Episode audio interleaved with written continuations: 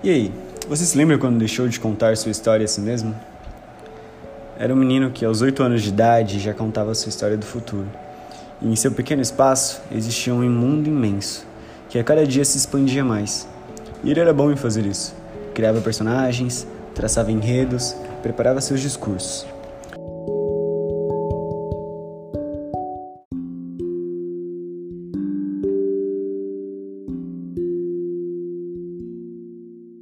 Até que esses dias se transformaram em meses, anos, até que se conteve, transformando-se em sentença. O menino já não tinha mais oito anos, e a cada dia que passava, parecia então que aquele futuro não era seu. Decidiu então parar de contar suas histórias.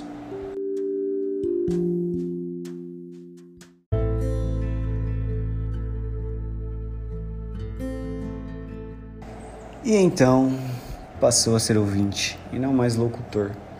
Não quero mais lhe contar o que aconteceu comigo.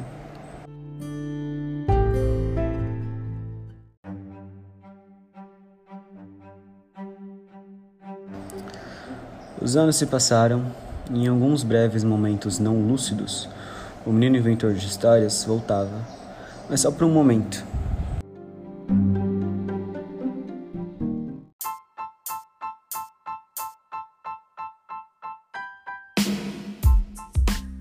Até que um dia o homem decidiu chamar aquele menino para uma conversa.